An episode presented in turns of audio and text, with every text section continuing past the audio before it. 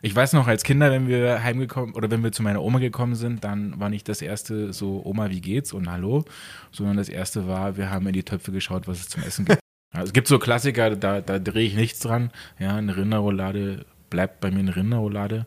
Da versuche ich jetzt kein äh, Mosaik von Gemüse oder sowas in die Mitte zu packen. Bei uns ist es ja möglich, dass du äh, dir ein Dreigang-Menü aus der kompletten Karte zusammenstellst. Also du kannst zum Beispiel eine Fine-Dining-Vorspeise nehmen, äh, keine Ahnung, gebeizten Saibling oder gebeizten Lachs und kannst dir trotzdem im Hauptgang die Rinderroulade gönnen und kannst hinterher noch eine Salzkaramell-Panna Cotta nehmen, ja. Oder halt nur einfach einen Apfelstrudel. Eine Karotte schmeckt halt hier wie eine Karotte aus Omas Garten früher und nicht wie eine Karotte aus dem Supermarkt. Und das macht den Unterschied, den feinen kleinen Unterschied. Und deswegen brauche ich für ein Gericht mit Karotte auch nur eine Karotte und nicht zehn Karotten.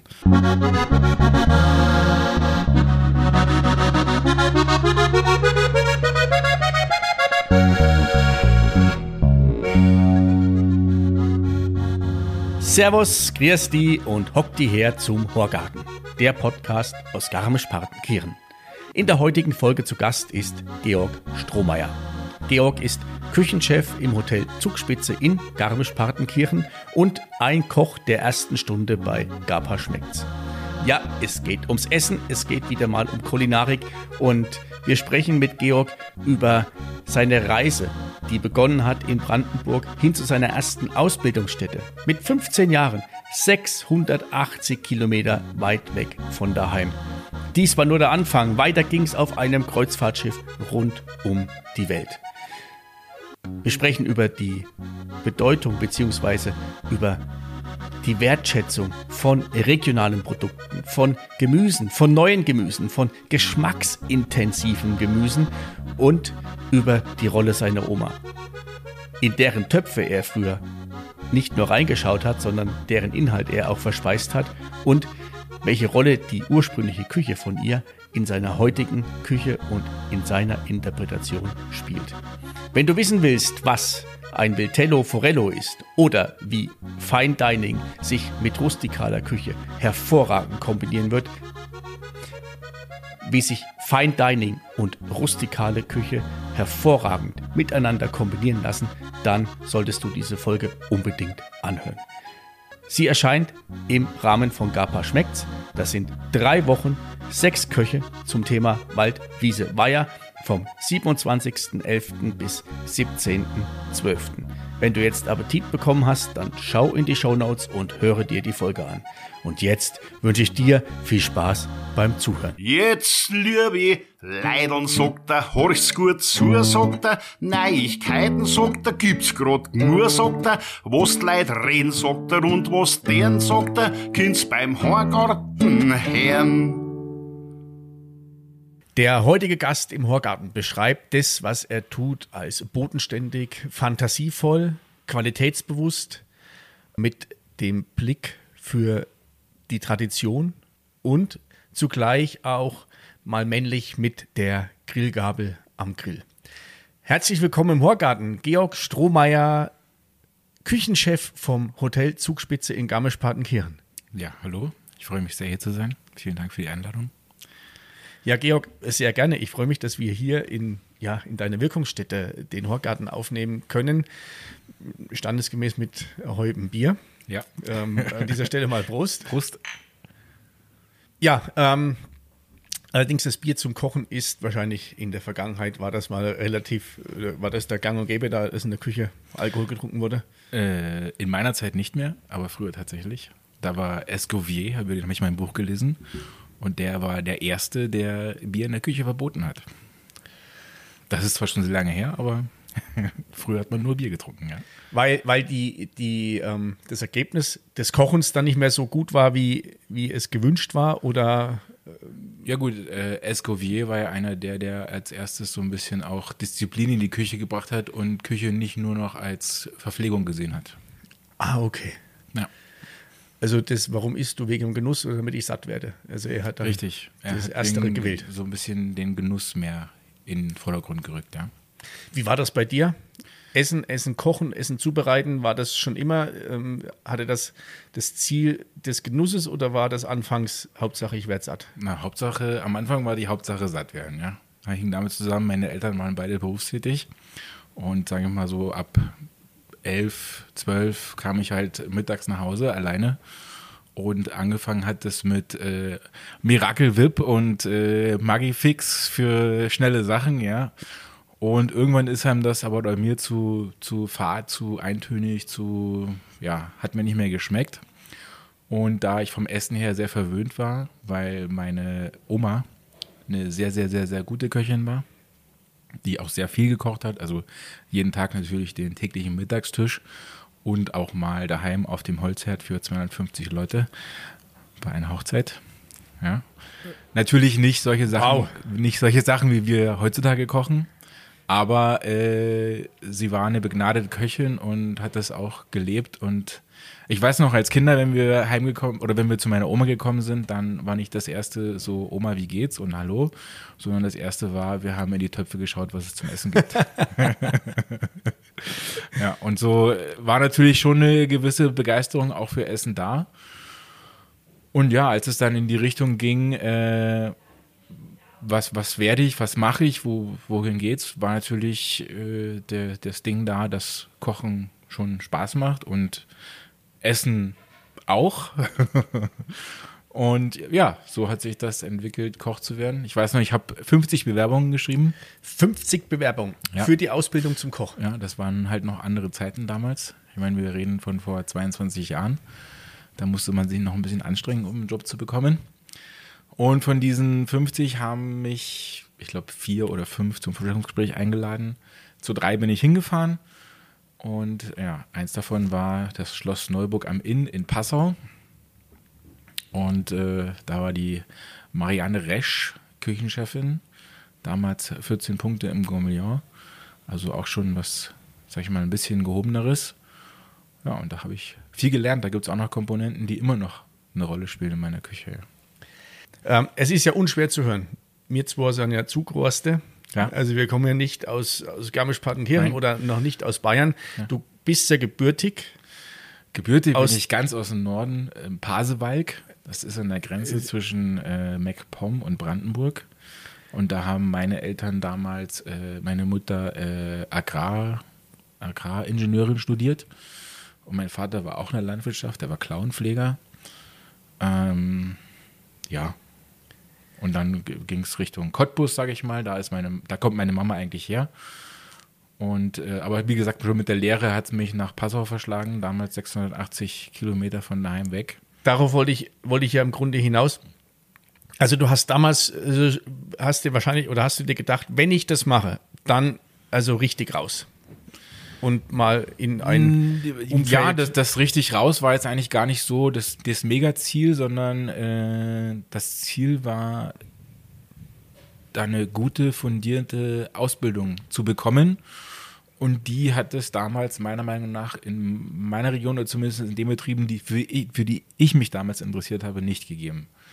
Okay, also hattest du schon, schon ähm, einen gewissen, also du hattest dann schon einen gewissen Anspruch zu sagen, wenn ich das mache, dann will ich eine, eine, eine, ordentliche Ausbildung haben, beziehungsweise schon einem, auf einem gewissen Niveau die ja. Ausbildung ähm, durchführen. Was mit Sicherheit ein, ein, Punkt war, also sag ich mal, in Berlin oder so hätte ich sowas sicherlich auch gefunden, aber ich hasse Großstadt.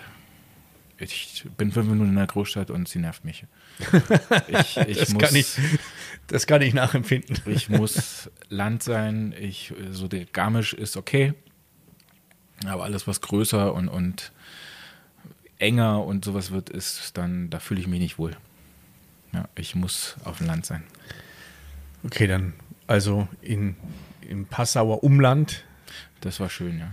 Ähm, da, wie alt warst du? 16, 17, 18 äh, in dem ich Dreh rum? war, als ich angefangen habe, 15 und bin dann im Februar 16 geworden. Das ist schon also echt ein krasser Schritt. Und dann so ja. weit weg von, von zu Hause. Ähm, und du sagst gerade, also, dass viel von dem, was du da gelernt hast, immer noch Anwendung definitiv. findet oder das richtig tief in der drinnen sitzt. Ja, definitiv. Ich habe da richtig viel mitgenommen und bin heute auch noch dankbar über meine Küchenchefin, die da wirklich sich auch mit Sicherheit den einen oder anderen Kopf über mich machen musste, wie das halt so ist bei 16, 17 und dann 18-Jährigen, ja, die noch ihre Hörner abstoßen müssen. Äh, ja, also da bin ich auf jeden Fall immer noch dankbar und profitiere auch jetzt wieder gegenüber meinen Azubis davon mit äh, Sachen, die ich damals machen musste und die ich heute auch wieder so anwenden kann, sage ich mal. Ja. Oder mit dem Wissen, dass damals hatte ich das vielleicht brutal äh, genervt und du hast dir die Frage gestellt, warum muss ich das machen und mag die mir nicht und rückblickend äh, festzustellen, genau das war wichtig, das äh, ja. durchzumachen. Großes Thema zum Beispiel Berichtsheft. ich glaube, das, das haben alle in der Lehre gehasst, ich auch. Aber äh, ich versuche es auch meinen Azubis jetzt wieder so gut wie es geht zu vermitteln, warum es wichtig ist.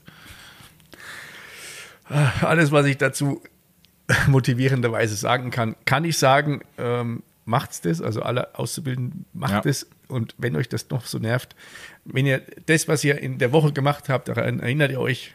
Ähm, ich kenne das von Freunden von mir, die haben dann kurz vor den Prüfungen irgendwie ein Jahr nachgeschrieben und haben das dann gegenseitig voneinander abgeschrieben. Ich auch.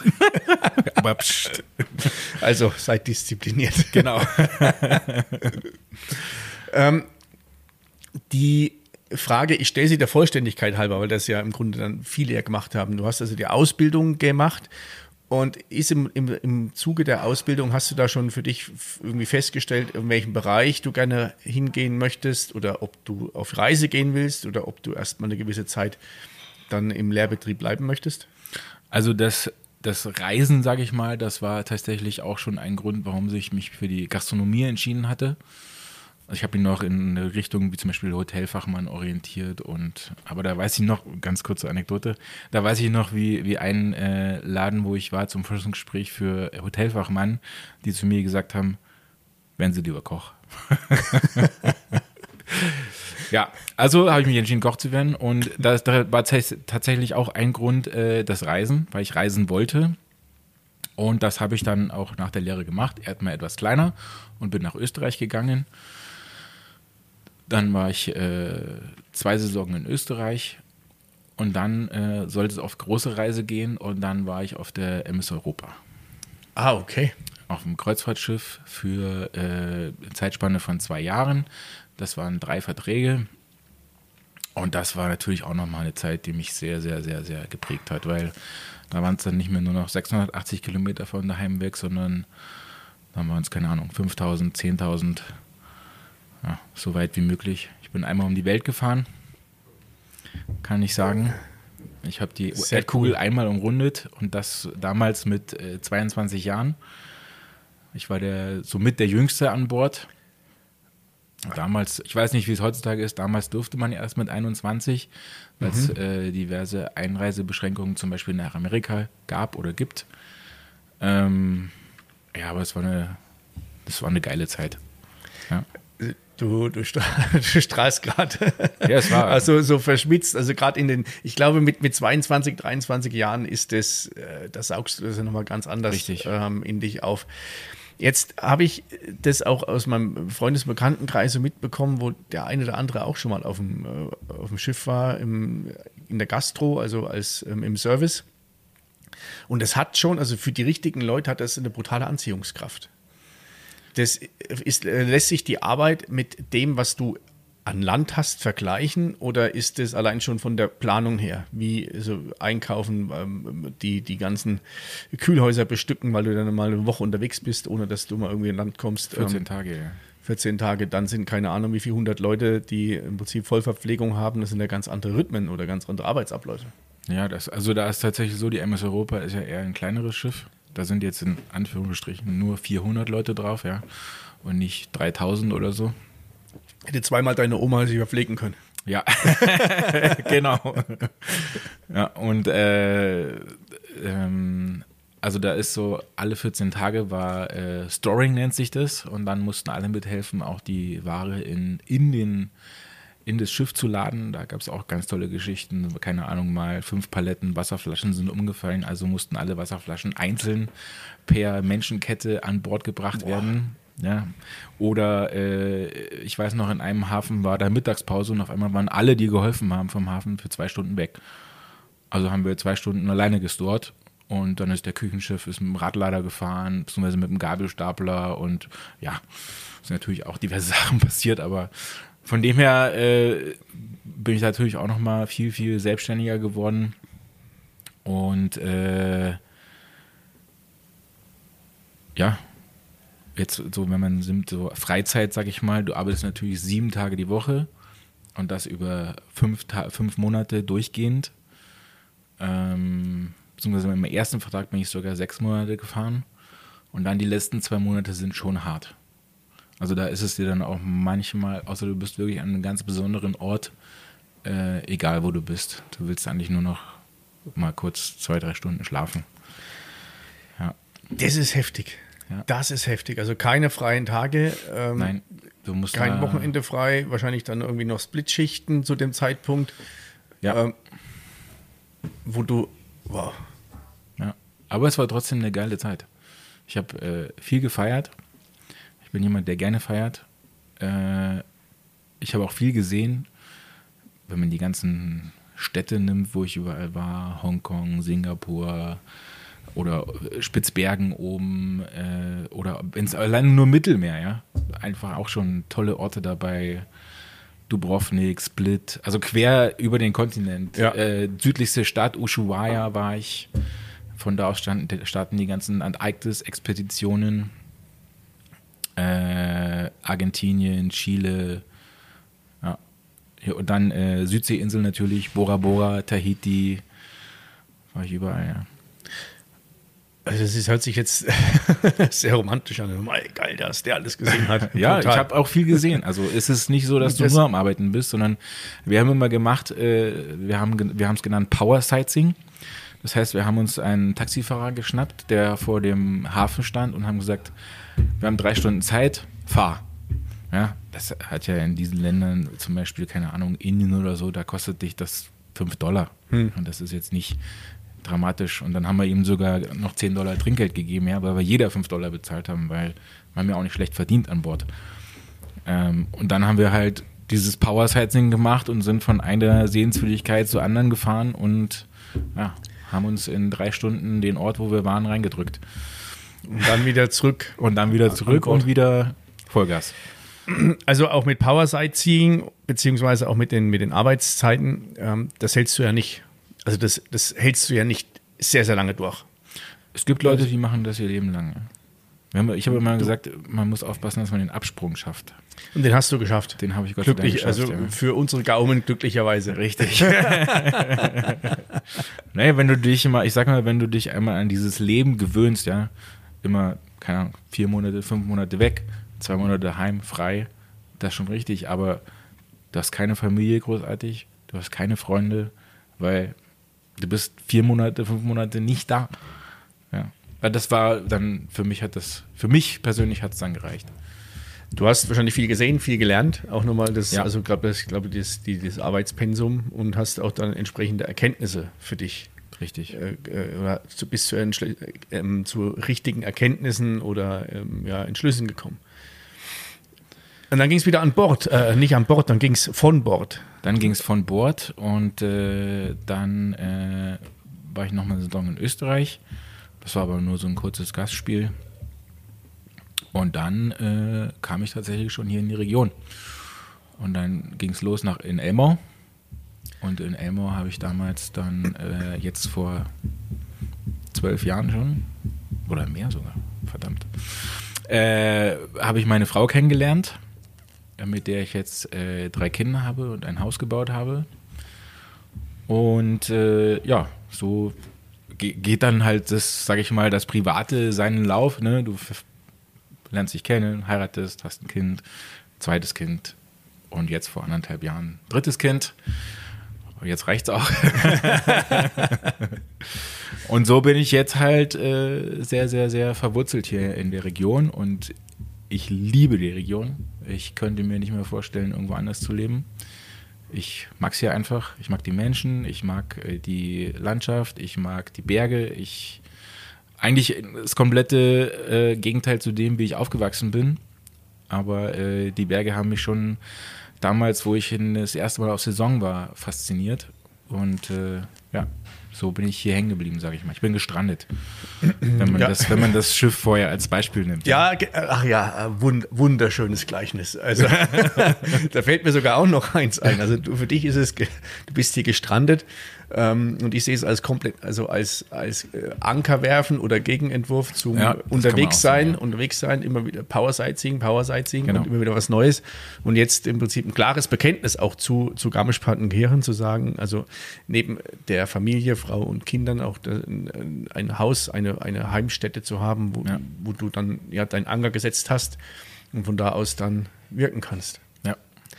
War Elmau dann für dich, was so die, äh, die Küche betrifft, ähm, ohne, ich, also ich passe da sehr auf, dass ich niemanden zu nahe trete, weil ich unwahrscheinlich viel Respekt vor dem, vor dem äh, Beruf des, des Koches oder der Köche habe.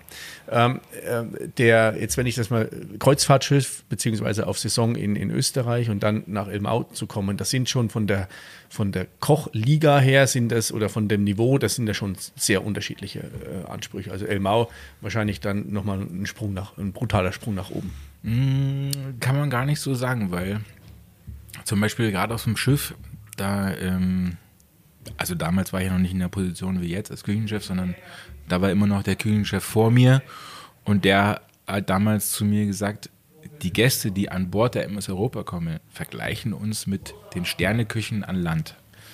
Ja, das hängt natürlich auch damit zusammen, wenn du auf der MS Europa eine Suite buchst für eine Nacht, dann kostet die 10.000 Euro die Nacht. Okay. Also das war schon sehr exklusiv auch und das haben die Gäste natürlich auch beim Essen erwartet. Von dem wir haben wir Crepinette, Wellington, also sehr, sehr aufwendige Gerichte dort auch gemacht, auch für eine große Personenzahl von 400 Leuten, ja. Elmau war anders, war ja damals auch noch ein ganz anderer Küchenchef, war damals noch der Michael Hüsken, von dem ich in, ich war ja nur ein halbes Jahr in Elmau, von dem ich auch viel gelernt habe. Und damals war das auch meine erste äh, Sterneküche, äh, die ich äh, äh, gemacht habe und dann auch als gleich als Chef de Partie. Das war auch nochmal eine große Herausforderung. Ja. ja. Also- und dann Jetzt äh, habe ich mich selber dabei ertappt, dass ich vielleicht, ja, ähm, so einen gewissen, also ich hatte jetzt, äh, obwohl du es am Anfang sagtest, MS Europa, ähm, ist mir da, hatte ich so, so einen riesengroßen Kreuzfahrtbunker irgendwie Nee, vor nee, Augen gar gehabt. nicht. Also von daher, ja, echt spannend und ähm, äh, interessant. Ähm,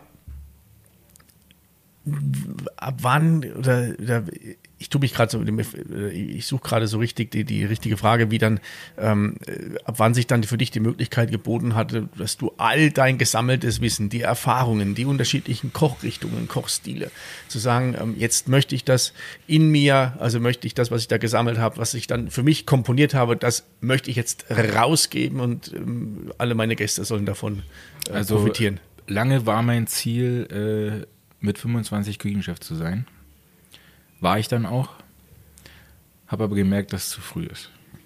Also ich war dann ein Jahr bzw. anderthalb Jahre Küchenchef im äh, Grauhotel Sonnenbichel hier in Garmisch.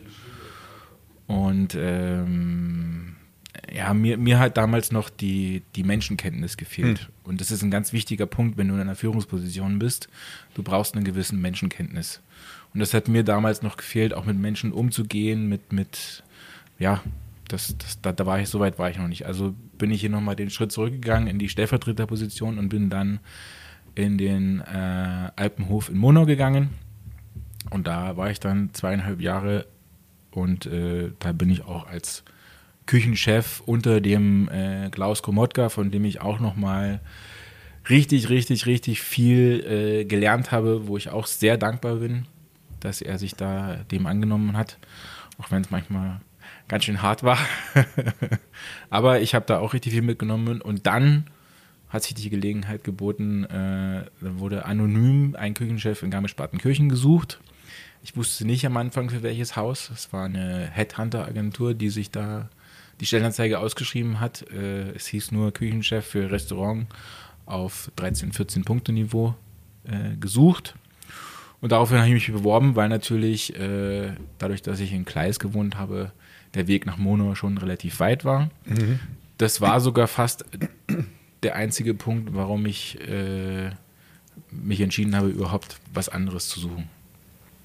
Oder Ausschau gehalten habe nach was anderem. Ja, dann habe ich mich beworben, ich wurde eingeladen und dann hat man sich so kennengelernt, beschnuppert. Und jetzt bin ich sieben Jahre hier im Hotel Zugspitze. So, und jetzt mal Butter bei die Fische. Seit sieben Jahren äh, hier. Und wir, also sieben Jahre ist schon ist eine gute Zeit. Ist, Ist eine sehr gute Zeit. Eine sehr gute Zeit. Ähm, sich oder sein, du hast davor die Jahre genutzt, deinen, deinen Stil zu finden, dein, deine Ansprüche, ähm, das alles für, für dich klar zu definieren. Und wir hatten uns im Vorfeld auch schon mal unterhalten, also die, für die sieben Jahre, die, die Zeit brauchst du aber auch, um deine Handschrift zu hinterlassen. Das ist ja nicht der Fall. Du ich kommst sag mal, ich habe ungefähr drei, drei bis vier Jahre gebraucht, ja. Also das, das zeichnet dich ja auch aus, was du gerade sagst zu dem, zum Thema Menschenkenntnis. Also Ja. wahrscheinlich wärst du mit 25 Jahren, also unabhängig, es gibt die Menschen, die das unabhängig können. davon, dass, dass, dass das wahrscheinlich nicht funktioniert hätte. Ja. Wäre der Georg Strohmeier gekommen mit 25 Jahren, der gesagt, so jetzt bin ich hier, so will ich das machen, zack. Ähm, da hättest du vielleicht mal zwei Wochen irgendwie äh, Freude gehabt, bloß dann wäre das ganze Team Richtig. weggebrochen. Und Ja, ja. das ist ja ein Prozess, der dauert, der braucht Ja. so, glau- so lange, wie du im Prinzip auch gebraucht hast, um das für dich zu verinnerlichen, viele Dinge. Ja, genau, so ist es. Ja, wie kam es dann zu dem, ähm, oder die, die Interpretation, ich schaue jetzt, ich lese es nochmal ab, weil das, ähm, also bodenständig, modern, Bewusstsein für Tradition, Leidenschaft für äh, guten Geschmack.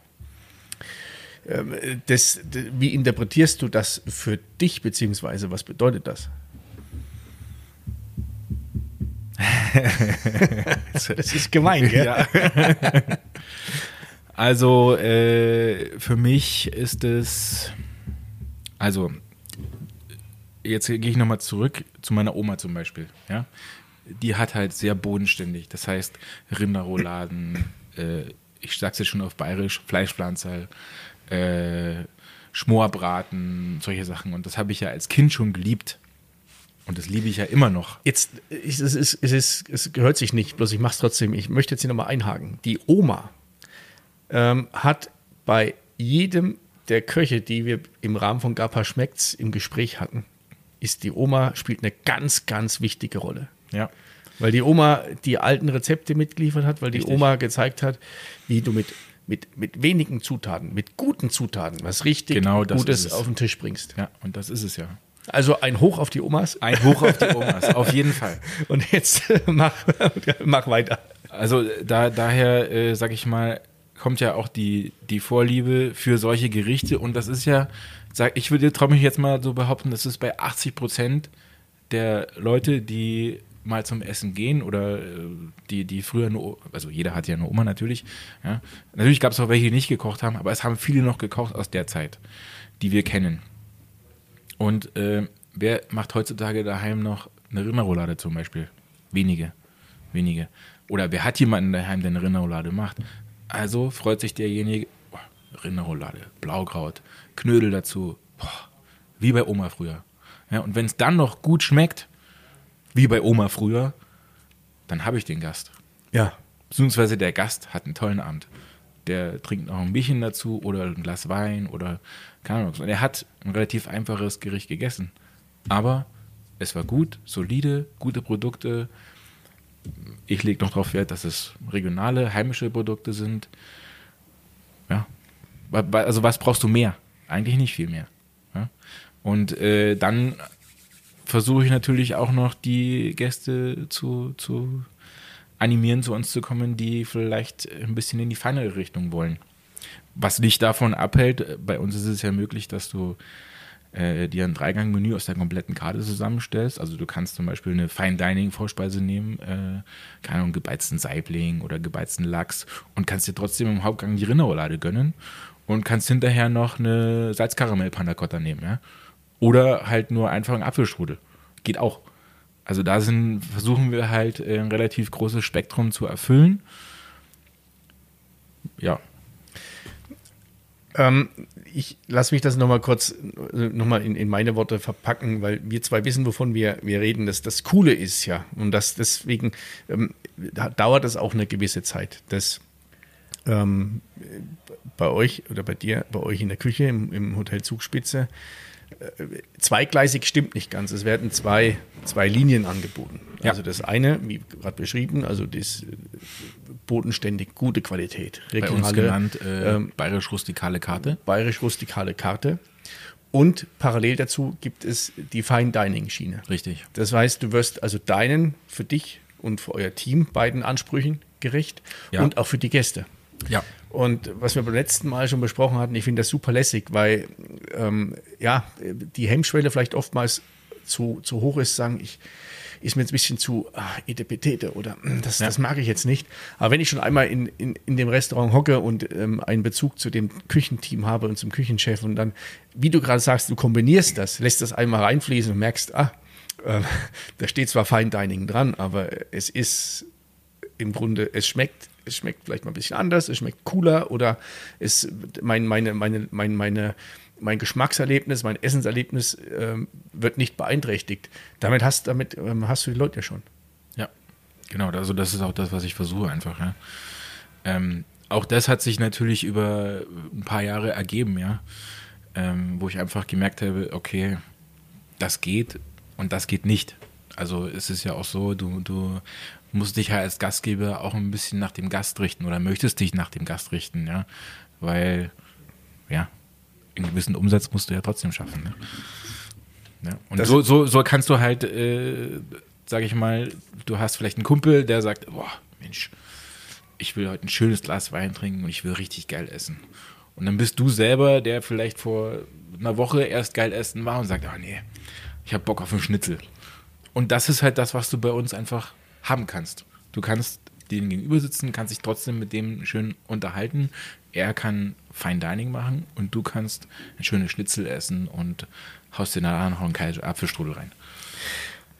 Und das Wichtigste ist, glaube ich, dass egal welches Gericht kommt, ähm, ihr, ihr, als, als, ihr als Küchenteam sagt, hey cool, Ja, ähm, das, es wird eh gewertschätzt. Also natürlich Also, sind es, äh, äh, sag ich mal, bayerisch-rustikale Gerichte, aber die sind natürlich mit unserem Style, sag ich mal, schon gepaart, angerichtet, äh, ja. ja. Es gibt so Klassiker, da, da drehe ich nichts dran. Ja, eine Rinderroulade bleibt bei mir eine Rinderroulade. Da versuche ich jetzt kein äh, Mosaik von Gemüse oder sowas in die Mitte zu packen, sondern ganz klassisch Speck, Zwiebel, Gurke, Kartoffelpüree dazu, geiles Kraut, fertig. Ne?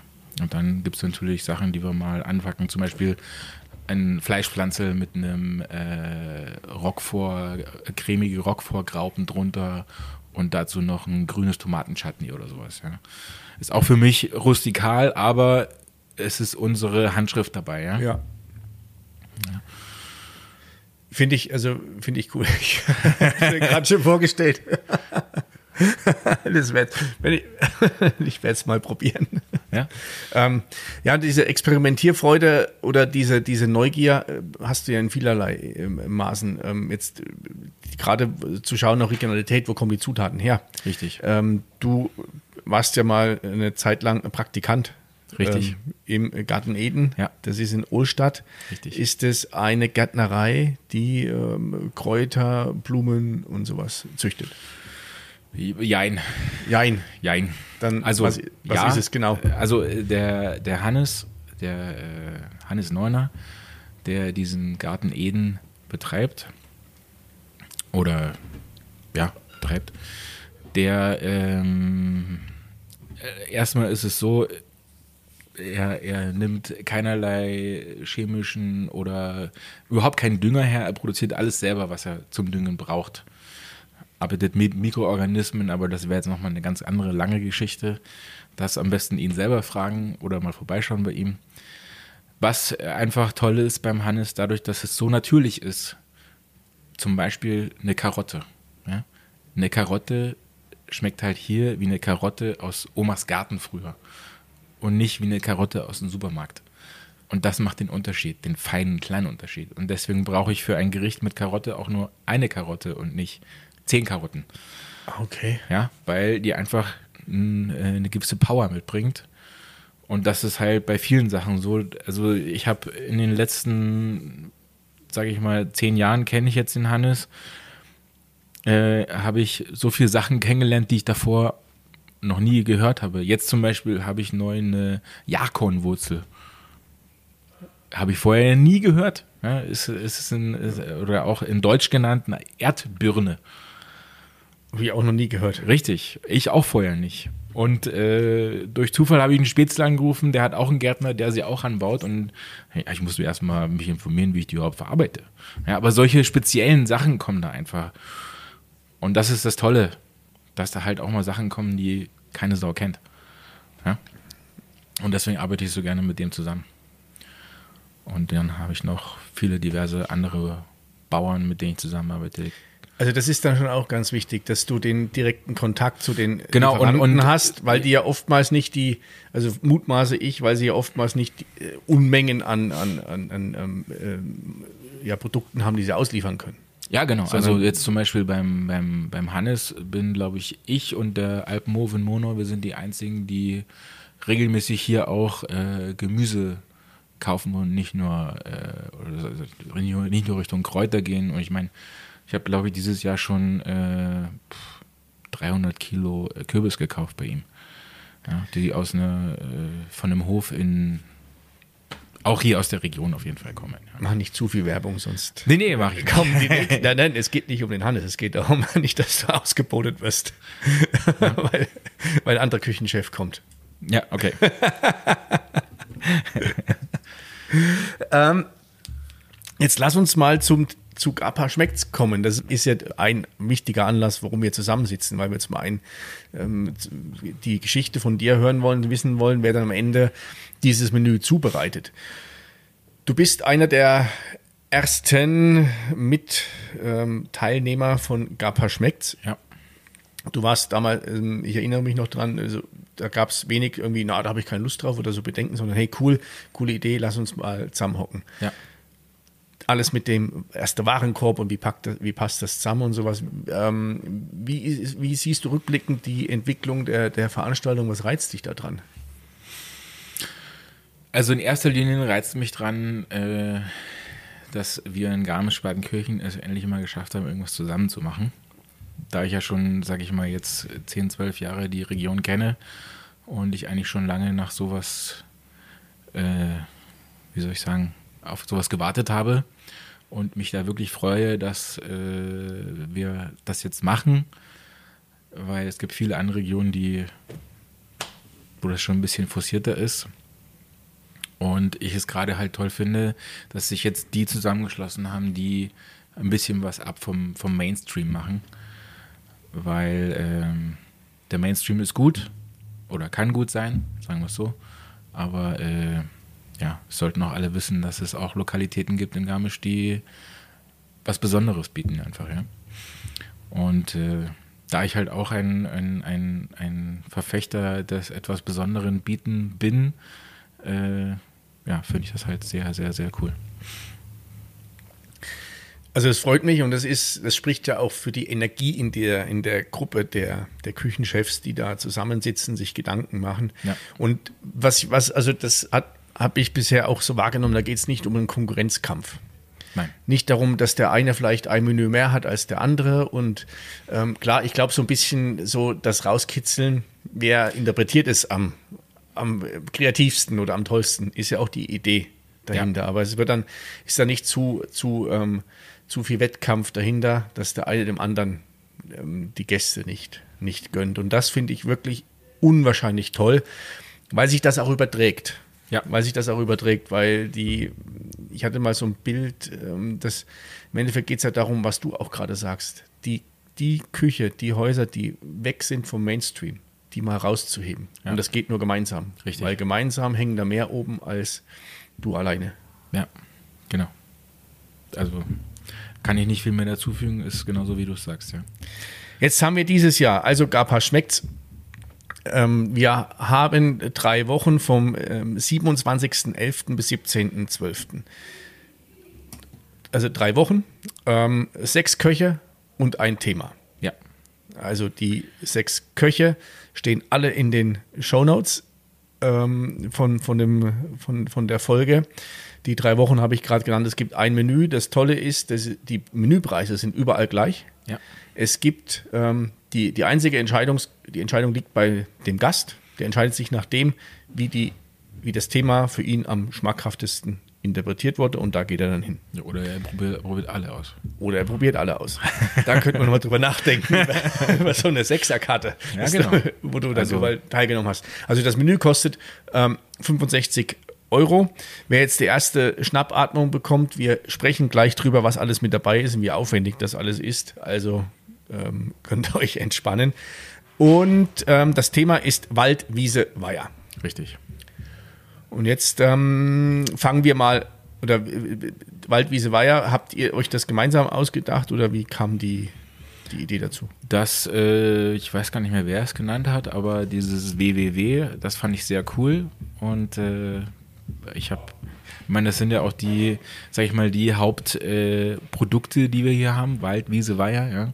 Wir haben schöne Wälder, wir haben schöne Wiesen, wir haben schöne Gewässer und auch schöne Produzenten, die mit diesen äh, äh, äh, Wiesen, Wäldern, Bayern arbeiten. Und äh, ja, so war das halt ganz cool. Jetzt lass uns mal Stück für Stück durch dein Menü gehen. Wir bekommen ähm, als Vorspeise ein Viltello Forello. Ja. Ja, das ist äh, irgendwie in meinem Kopf entstanden und äh, ich habe natürlich ein bisschen nachgeforscht, ob es sowas schon mal gab oder gibt ja, gibt es schon. Und das hat mich in der Idee bestärkt, sage ich ja. mal, das äh, zu probieren. Und dann habe ich es auch mal für mich gekocht und äh, ja, ich fand es geil. Also ist, sage ich mal, an das normale Vitello Forello angesetzt, nur dass wir halt hier anstatt einem äh, Kalb, sage ich mal, äh, den, den Hirsch da verarbeiten werden. Ach, ein Hirsch wird da verarbeitet. Richtig, okay. also das Wild ja, Wildtello ja. und dann mit äh, Forelle aus Großweil, die wir da äh, geräuchert verarbeiten zu einer Forellensoße und zu einer Forellensoße. Richtig. Also du nimmst ja normalerweise also so, gemixt. Richtig, du nimmst ja normalerweise einen Thunfisch, einen Dosenthunfisch ja. her und ich mache diese Soße, die ich aus dem Thunfisch mache, nehme ich halt Forelle dafür her. So ist das Wildtello Forello entstanden in meinem Kopf. Krass. also, also, ich, hab, ich, hab, also ich meine von mir, dass ich eine sehr blühende Fantasie habe, deswegen habe ich, ich stelle mir schon Bilder vor. ja. Also eigentlich ein ganz klassisches Gericht. Ja. Also, Nur, sage ich mal, ein bisschen äh, neu interpretiert. Ähm, die, die Forelle kommt vom. Ähm, die ist vom äh, aus Großweil, vom äh, Lorenz Bär. Okay. Ja. Und das Wild hast du wahrscheinlich irgendeinen geheimen. Das Wild ist äh, ähm, vom äh, Heimat und Wild. Die sitzen in Farchand. Also alles Fahrhand gleich ums Eck. Großweil Wege. ist auch nicht, nicht ja. allzu weit weg. Ja, ja. So, dann habe ich den, ähm, das heißt es, ja, Tello Forello. Danach kommt jetzt ein Risotto vom Antasdorfer Bulgur und Pastinake. Richtig. Also ganz klassisch, halt nur, also ganz klassisches gekochten Risotto mit Bulgur, schön mit Käse drin. Und dann werden wir hier ein bisschen mit Pastinake spielen, Pastinakenchips, bisschen Pastinakenpüree, Pastinakenperlen. Also so pimpen wir das Gericht ein bisschen auf. Sicherlich ein paar Kräuterchen noch dazu und ja, schon hast du ein cooles Gericht. Und Antersdorf, ähm, gibt es da, was ist Antersdorf, gibt es da eine Mühle? Äh, ist das, das, ist, das ist eine, eine Mühle, beziehungsweise ein Produzent, den die äh, Sindelsdorfer äh, äh Mühle äh, hat, verarbeitet, ah, okay, verkauft, ja. sag ich mal, weitervertreibt. Und so äh, bin ich auf den gestoßen. Das ist die, die Offmühle, oder? Ja, genau, die Offmühle. In ja. Sindelsdorf ähm, die auch Offmühle, ganz, ganz tolle Sachen, die ja, dort Und da ähm, kaufe ich auch werden. mein Mehl für mein Brot und so ist der, der Bulgur da reingerutscht. Ah, jetzt, jetzt kommt, jetzt kommt ähm, der rosa Mittenwalder Lammrücken. Richtig. Den, den Lammrücken habe ich vom Pascal, vom Schüttel Pascal. Und äh, der hat einen großen Stall in Mittenwald. Also der züchtet selber und schlachtet sogar selber. Also da kommt alles aus einer Hand. Genau das ist auch, der hat äh, Top-Produkte und auch wie er als Metzger arbeitet, ist ja, einfach nur mega. Anders kann man das nicht beschreiben. Ähm, und wenn wir dann, also da gibt es aber dann ganz gewiss noch ein, äh, gibt es korrespondierende ergänzende definitiv Aromen äh, oder Geschmack? Gibt es definitiv, die äh, ich jetzt leider nicht im Kopf habe. Die werden noch nicht verraten. Die werden noch nicht verraten. Genau, das ist die Überraschung, Genau. wenn, wenn ihr zum Essen kommt. So, und dann ähm, ähm, kommen wir zum Ende und da gibt es dann ein, ein Salz-Honig-Panna Cotta. genau. Also äh, Wald, Wiese, Weiher, ja, das heißt natürlich von der Wiese habe ich mich hier für den Honig entschieden. Ja. Und äh, der Honig ist von einem ganz, ganz kleinen Imker. Ich weiß nicht genau, wie viele Völker er hat. Ich glaube vier, fünf, sowas. Der in Kleist sein Unwesen treibt. Mein Nachbar ist, den ich schon äh, jetzt die zwölf Jahre, wo ich hier bin, kenne. Und äh, vor, ich glaube, drei oder vier Jahren angefangen hat mit der Imkerei. Und einen ganz, ganz, ganz tollen Honig macht, ohne viel Schnickschnack, sondern einfach die Bienen machen lässt, was sie machen. Und äh, ja, so, so ist es zu dem, wie gesagt, durch die Überleitung Wiese, Weiher, habe ich mich äh, für den Honig entschieden. Und eine Salz, also eigentlich ist es eine Salz-Karamell-Panna Cotta macht man eigentlich. Und ich mache jetzt, jetzt eine Salz-Honig-Panna Cotta. Ich habe sie schon probiert, das ist ein ganz toller Geschmack. Ähm, also mit also Salz, Salz. Also eine Panna Cotta, eine Panna Cotta ist ja normalerweise Das- Milch, Sahne mit Vanille aufgekocht. Dann wird, äh, kommt da Gelatine rein, dann äh, gieße ich das in ein Glas und dann ist die Panna Cotta fertig. Und jetzt kippst du Salz drüber und lässt das karamellisieren. Ja, ich mache das alles mit in die Panna Cotta rein und dadurch kommt halt ein ganz anderer Geschmack, auf den ich überhaupt nicht vorbereitet bin. Und dann haben wir ja da auch noch eine Frucht dazu und ja.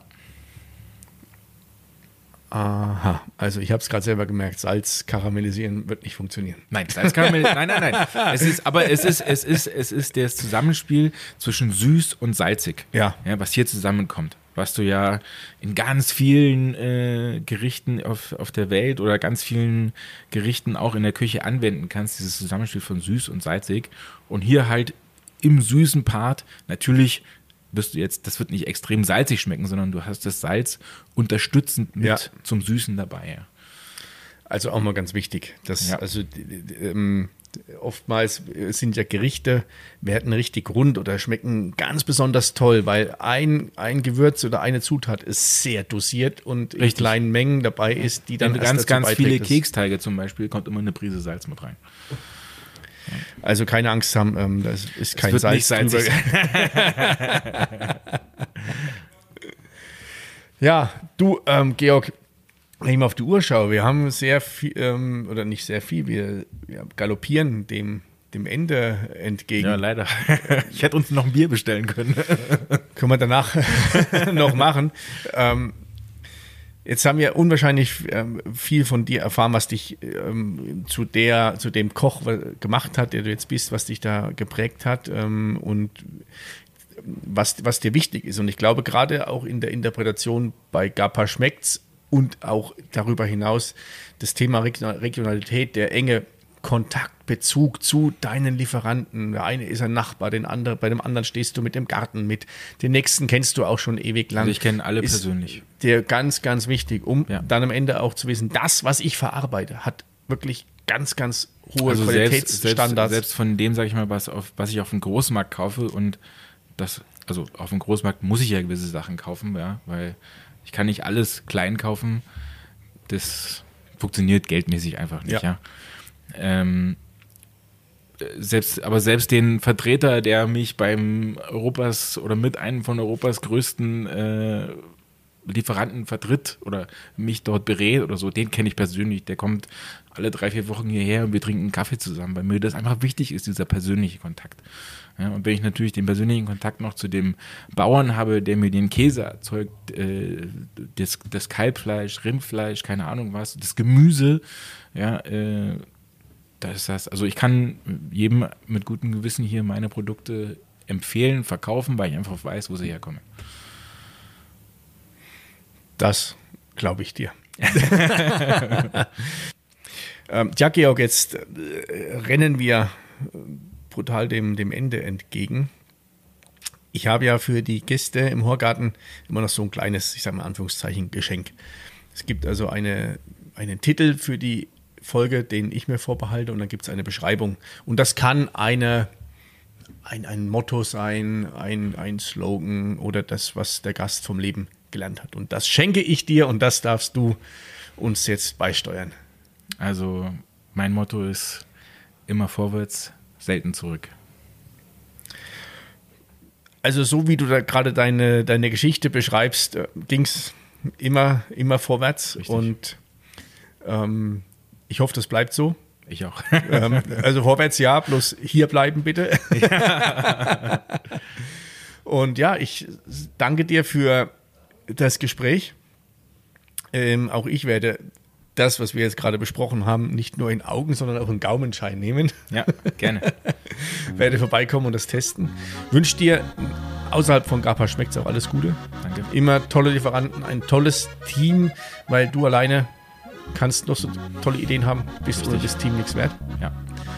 Und ja, vielen Dank für den Horgarten. Gerne. Freue mich aufs nächste Mal. Ich mich auch. Mai, war das ein schöner Horgarten heute.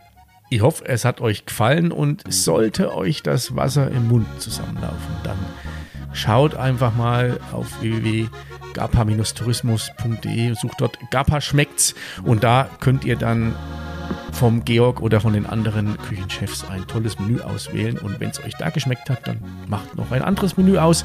Bis zum 17.12. habt ihr Zeit. Und wenn es euch gefallen hat, sagt es allen weiter. Wir hören uns beim nächsten Mal. Servus, Pfiat